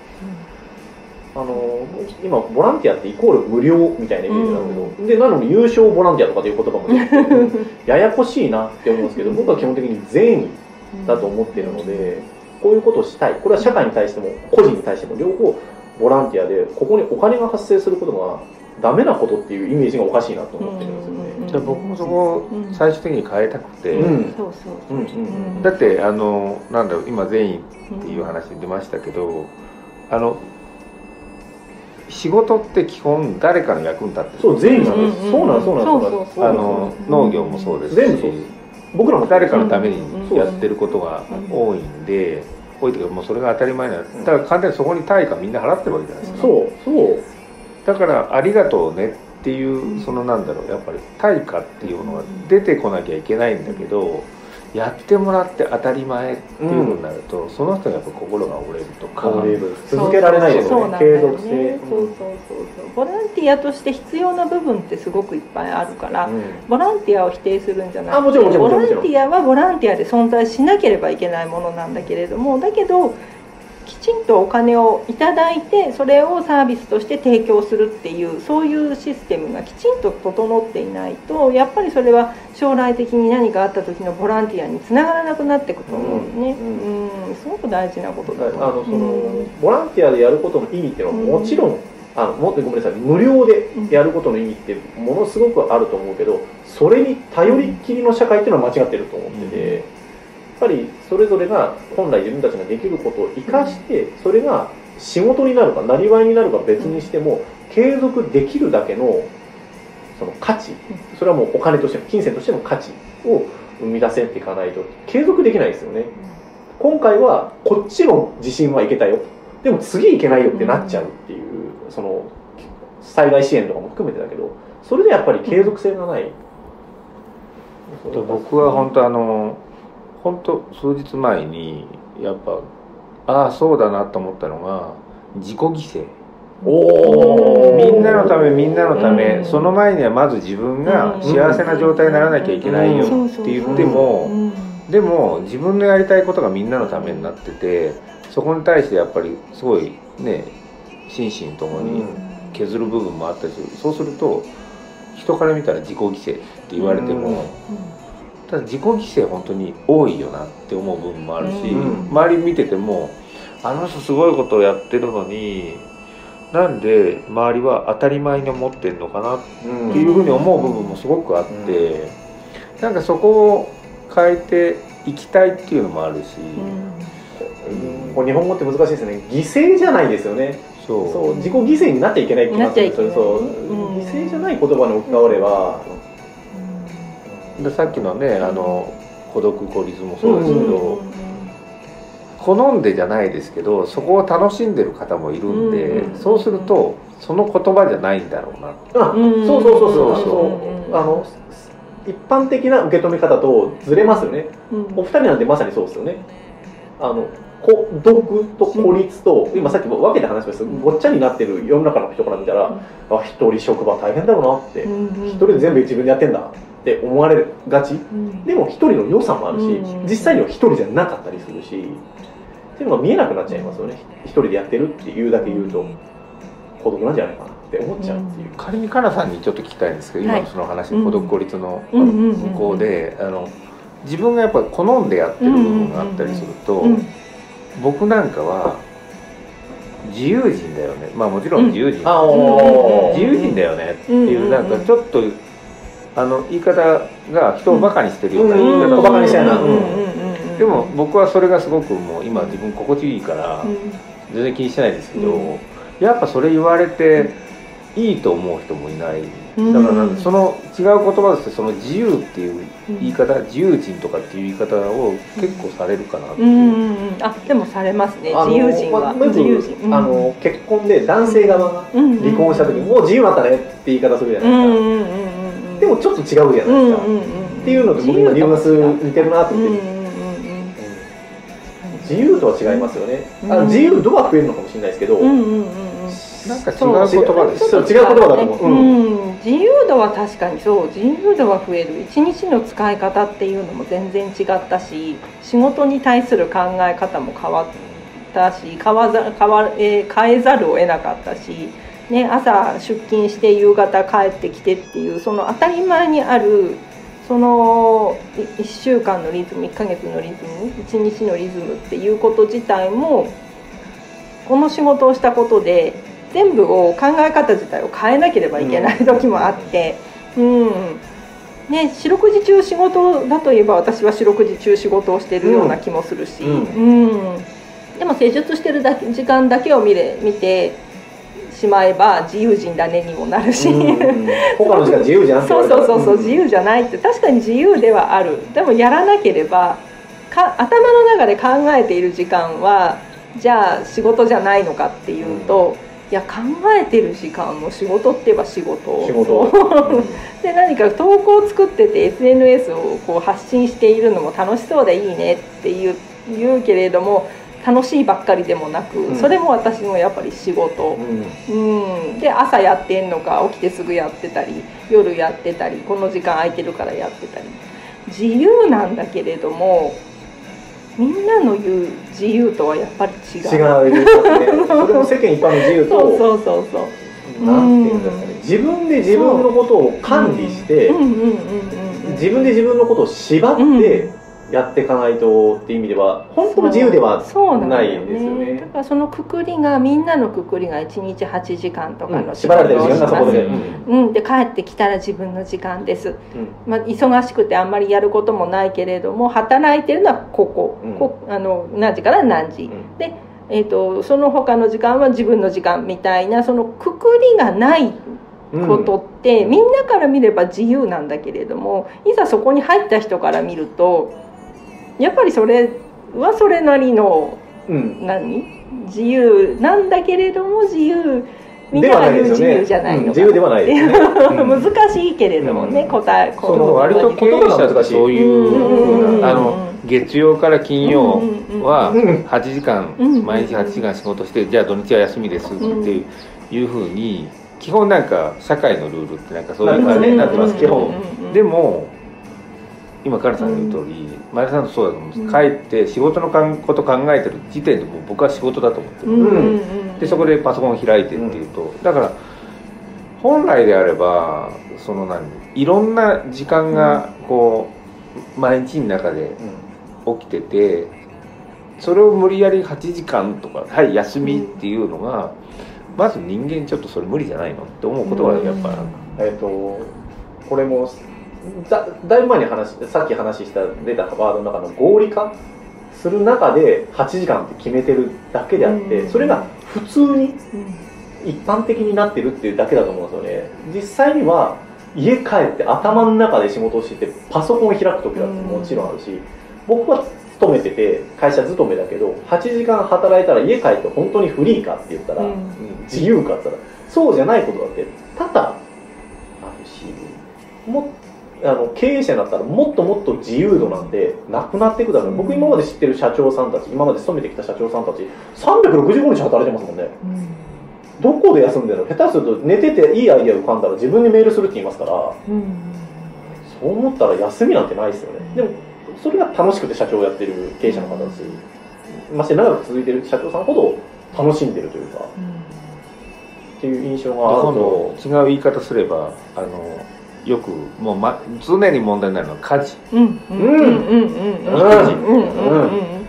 あれを仕事にしたら考えたら24時間じゃないです。か、うん、本当やってる、あの前田さんもおむつ替えとかするとは思いますけど、それそこだけもしかしたらポンと開いてたっておむつ替えなんて数分じゃないですか、ミルクあげるだって、ねそんなに何時間もかかるもんじゃないんで、そう考えると、まあ、また違う論争にはなりますけど、みんな常に何かしらやっぱりそういう縛りじゃないですけど、うんうん。うん。い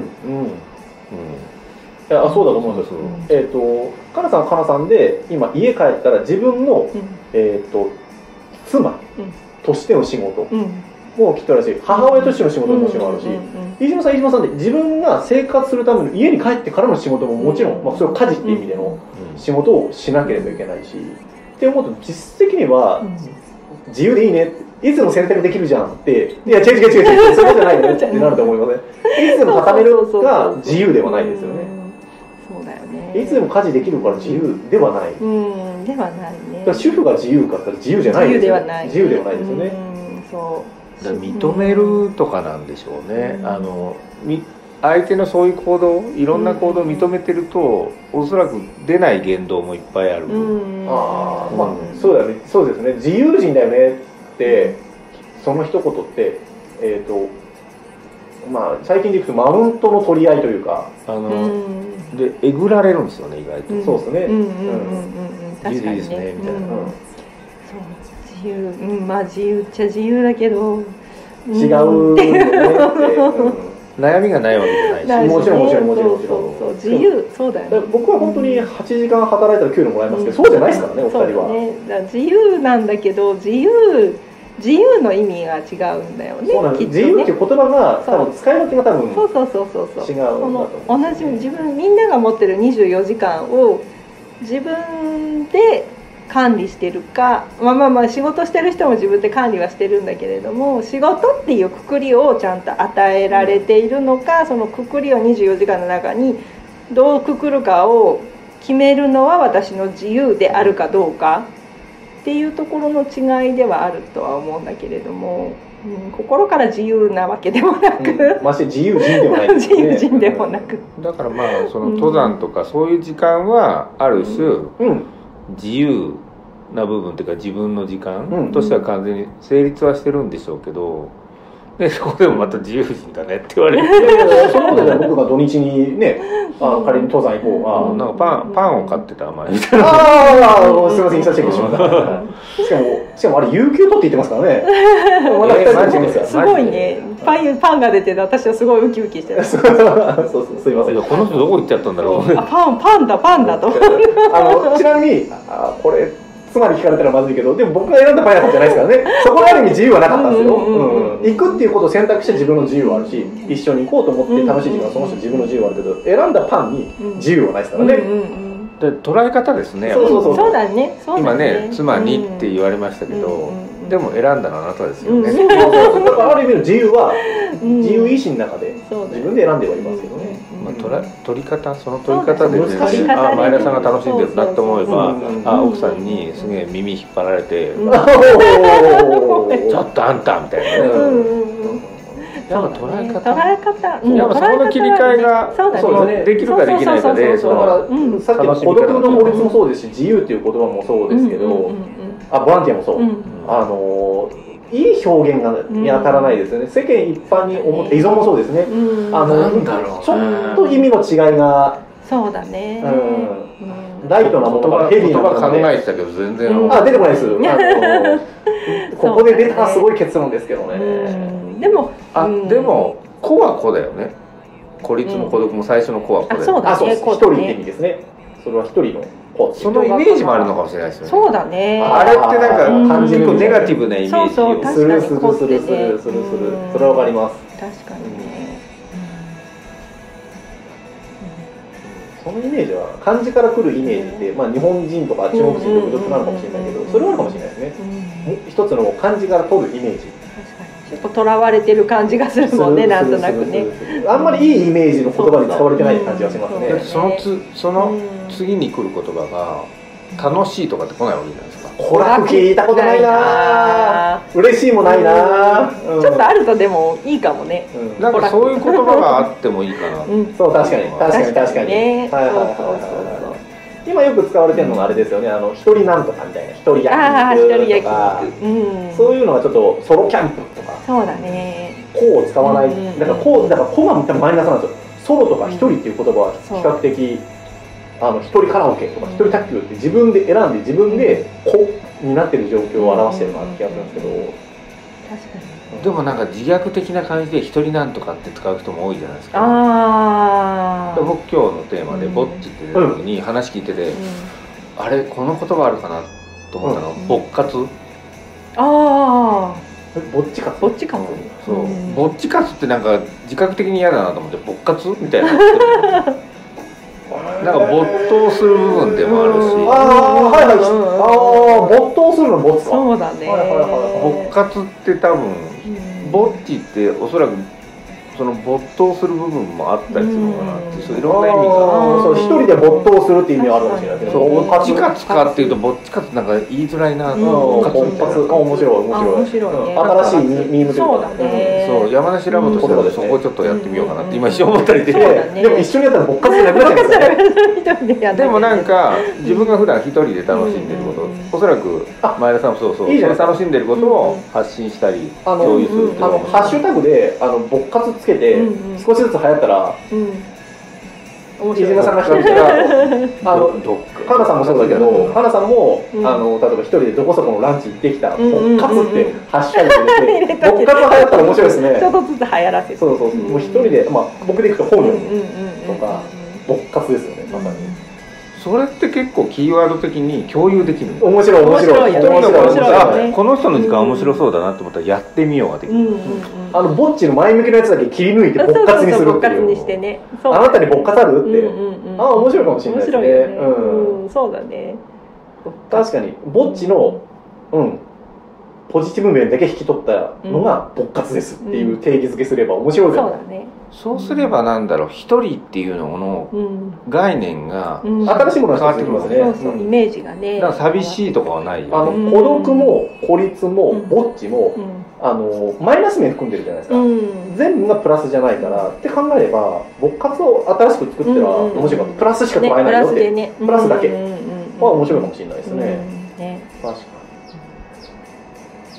あすみません。またちょっと最後のゴールからだいぶ離れてきたんで 次飯島さんが、はい。あのやりたいこと特に孤独とか孤立に向けてあるように勃活の話なんてまさにそうですよね。うん。何か勃活活動勃活活動みたいな面白い。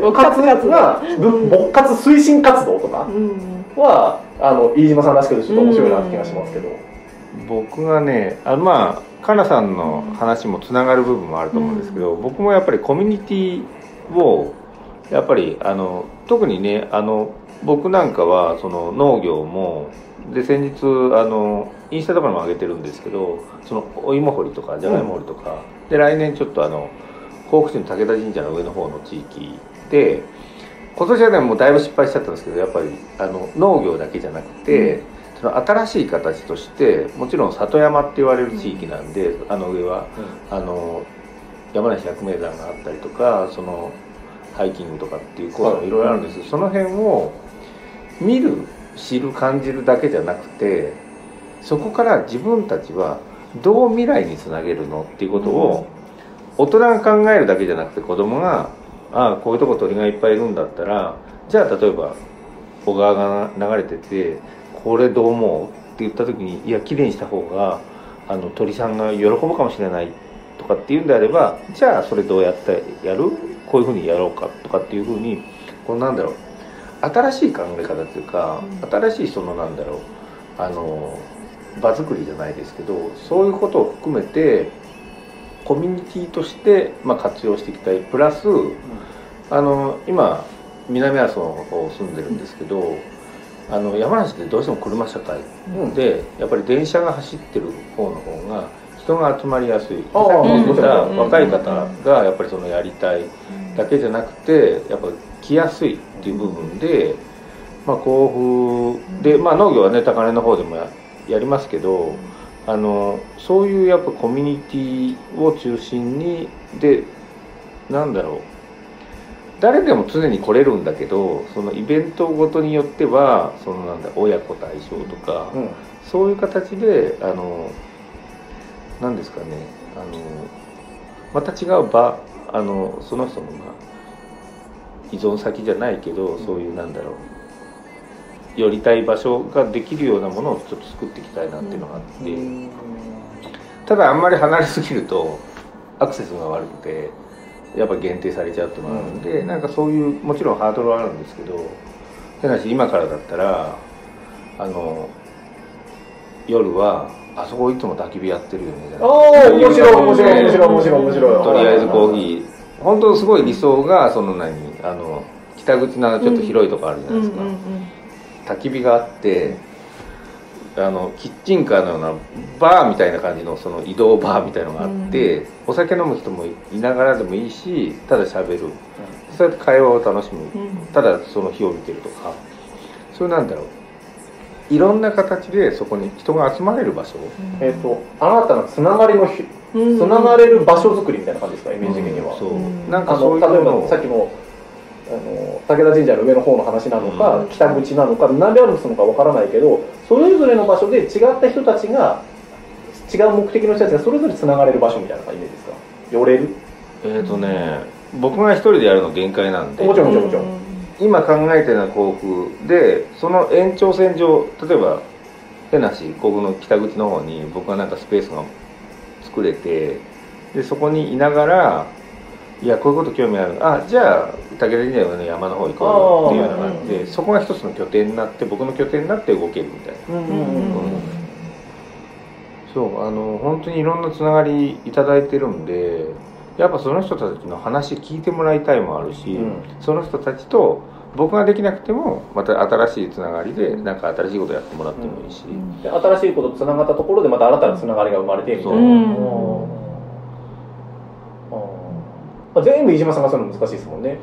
そうあのいつかな言われたのは「飯島さん5人くらいになるとダメですね」って言われた時に「うんそうだね」って言って、基本山梨ラボってあの一人なんですよ。うん。もちろんそのコミュニティっていうかやり活動によってメンバーがみんな違うんですよ。ああはいはいはいはいはいはいなるほど。飯島さん中心に山梨ラボ自体はこう、うんいろんなチームを組んでるわけですね。それぞれのプロジェクトに応じてみたいな。であの皆さんもそうだと思うんですけどあのその人に会いたいわけであってあのなんだろう。そのなんていうのかな。組織っていうかなんかそこに行けばいいっていうふうに思うことっておそらくないと思うんですよね。あのお酒飲んでても何も。このオーナーがいるからああはいはいはいはいはいはいは僕そういう感覚の人の方が強多いんじゃないかなというん思って、だそういうとこに例えば僕じゃなくても例えばかなさんとか前田さんが、ああの人に会いたいからここに行けばいいとかが、そういう場所がいっぱい増えてこれば、あのもちろんさっきの孤独孤立も全部解消はできないかあもしれない。ろんもちろんもちろんもちろん。ただ答えを出しやすい。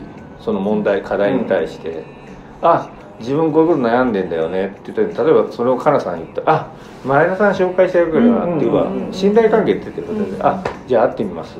ああの少し前に進みましたって言うと嬉しいし、嬉しいし、うん。で本人が一番嬉しいし、やっぱそういうとこなんかそういうものがもう何だからあなたがやるとかっていうよりはそういうのもみんなフラットで、うん。こうなんかこう常にあのインターネットの状態ですよね。うん。蜘蛛の巣が張ってるじゃないけど、うん。そういう状態が最終的に作れれば本当に何だろう。何事に対してもあの一歩前に進むとか、あのそういうことがすごくみんなにとって楽しいうんうんうんもちろん勇気がいるっていう部分もハードルが下がるし、あうん。もちろん確かに。あその勇気を持って一歩踏み出すところが結構課題、うんそのさっき言ってた孤独の人が全員できるわけでもちろんない。でも一人でもそういう人を減らそうと思う、うん。その勇気を一歩踏み出してもらうっていうところで、そういうきっかけ作りもいいかもしれないですね。例えば、うん。例えばうんつながりの中でケアマネージャーの方に、そういう人いたら紹介していいじゃなくて、うん。こういうのを一回い聞いてみてっていうパンフレット渡してもらうだけでもいいし、な何かわかんないですけど、それの興味のあるものがいっぱいパンフレットがいっぱいここにあって飯島さんが持ってたとして、それがあケアマネさんこのパンフレットをもしその人だったら持ってけ持持っていけばいいやってつながったらいいですよね、そしたら一人もしかしたら孤独な状況を脱しれるかもしれない。し。でつなげるって皆さんもやってるし、うん。いろんな方がやってるんですけど、なんでそこでやっぱりあのストレスを感じたりするかっていうとあの結構人をつなげるっていろんな信頼関係から何からみんなつながってる部分があって、そこを簡単につなげてくれっていう人もいるんですけどそういうレベルの話じゃないんだよ、うんうんうんでやっぱそれだけ積み上げてきたから、じゃあこういう人を紹介するよっていうのもあるんでそこをなんだろう。あのー日本って割と海外に比べてその辺なんか簡単に考えちゃってる人も多くて、あのか海外は自分のネットワークは売るもんですからね。商売道具だから、あの紹介してほしいんだったらいくらっていう文化の中で海外が多い中で日本は比較的このつながりを、まあえっとライトにつながれるかもしれないけど軽く考えますよね。例えば他の全然知らない人から「飯島さん紹介して」って言われたらでもこの人どういう人か僕分かってなかったら、うん。飯島さん紹介して結果迷惑になったらどうしようって思うじゃないですか。気軽にはなかなか紹介できないから、この人僕が知った上であじゃあこうこうこういう理由だから飯島さんには相談してみるねになるのか。本当に飯島さんバッチリ飯島さんだってなるのか、そうそうそうそう。っていうのはやっぱりカナさんかもしれない、かもかもかもうん。それも全然違う人かもしれないしでもそれも信頼関係の中でここも知ってるここも知ってるまあ他も含めて知ってるこの人も知ってないと簡単にはいかないかな、確かに紹介っていう意味では、どの窓口に誰かになるか分かんないけどでもその窓口がいっぱいあってその先があって信頼結ぶってところはやっぱり心動くかどうかってところは一つ大事ですね。ライトなではなくて僕らの思いが伝わって向こうのか心も動いててほしいし向こうの話を聞いて心動きたいし、っていう関係性は大事かもしれないですね、まあ、さっきも言ったようにまた木に戻ってきます。最初の頃に戻ってきますけど木は大事かもしれないですそう支ねえ合うってそこだと思うんですよね、うんだから僕は友人に言われたのがそれだけのことやってるんだから、あのビジネスにすればって言われじゃあなんでビジネスにいまいちならないかって言ったらやっぱそこの考え方がそもそも日本では違うっていうふうになっちゃうので、だってお金を払っそれだけのことやってもらうんだったらお金払いになって違う人が言ったのは、うん。僕の過去の記憶だと本当数人。うんううん。ん飯島君頼むんだったら自分それだけの対価を持ってこなきゃダメだよって言ってくれた本当数人、うんうん本当ありがたかったけどやっぱそれを聞いちゃうとその人で引いちゃうんですよね、うん。えそんな出せないよみたいな。だから人のやっぱりその時間をいただくあの能力をいただくっていうことに対して割と安易に考えられてるのが今割と社会なのかなって思う部分もあるし、うん。やっぱそこはね。そうですね。えっともうこここもそうですけど、うん。僕は飯島さんを知ってる。僕はかなさんを知ってるっていう中で、この2人とコラボレーションしたら面白いっていう思いを共有してくれて今ぶっちゃけボランティアで 無償でやってもらっててっていうところで僕これが将来お金につながるかはちょっと僕あんまり考えてなくて、うん。飯島さんに言ったら投げ先生は面白いと思ってます。あのいろんな形であ活動を応援してもらう。それを金銭で応援してもらえる分にもそれはありがたいなって思うのでそれはそれで今後ディレクターが多分調整しててくれるのでそれはそれでいいんですけど、えー、と結果として僕誰かが一人さっき言った孤独の人が一人救われて僕らが満足できたらいいなっていうのがあります、まあ、もちろんお金につなげたいですけど金銭につなげたいのはあるけどす元はお金が欲しいからやってるわけじゃなくてどうやったらその人が前を向けるかとか一歩踏み出せるかとか苦しい状況から抜け出せるかとか幸せになれるかとか、そんなところがささっき言ったゴールの部分でありたいなって思うんですよ、うん。ここのココチーのここの3人の関係性が、うん。で新しく来るゲストの人にもそこは分かってもらいたいというか、お金あげるから僕らの宣伝してじゃなくて、思いのゴールは共有してて、うん。で会話はバラバラでも最後あじゃあ最後この言葉で終わりみたいな、になったらいいなっていうのが